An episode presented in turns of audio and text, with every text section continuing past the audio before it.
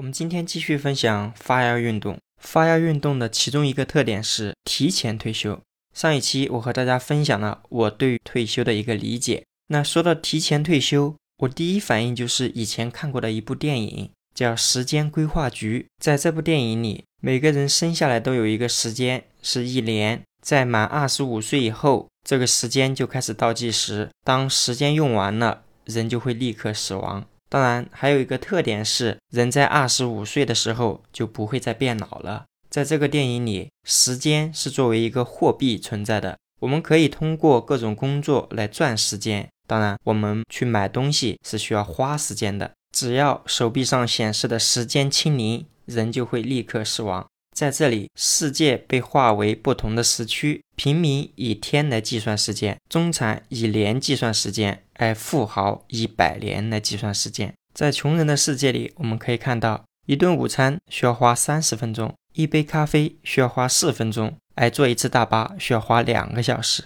他们不停地赚钱，不停地花钱，每天都被死亡威胁。很多人走着走着就倒在了路上，哎就是每天有这样的一个威胁。人们还是乐此不疲地花几分钟时间买咖啡。这部电影里，我们需要用时间来消费，也就是说用命来消费。如果我们身处这样的环境，我们又怎么看待时间呢？我们拥有着同样的时间，你更愿意拿这个时间去买各种衣服，还是去学习一门技巧，或者陪家人，或者干自己喜欢做的事情呢？换句话说，你看我们目前的一个生活，大概也就是说要工作四十年。通过我们这四十年的一个工作换取一些物质，哎，忽略了我们自己的一个生活，这是不是一件划算的事情呢？所以发芽运动的其中一个特点就是让大家提前退休，早一点退休，我们就有更多的时间享受生活也好，去做自己觉得有意义的工作或事情也好，而摆脱了我们在不能退休状态下为了钱而工作的一个状态。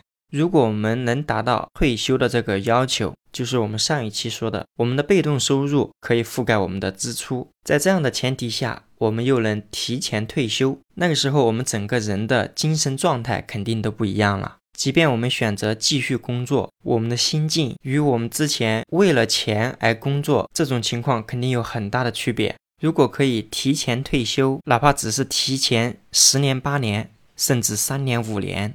那么我们就会有更多的身体健康时间，环游世界，陪伴家人，自我提升，或者再次工作，甚至二次创业也是可以的呀。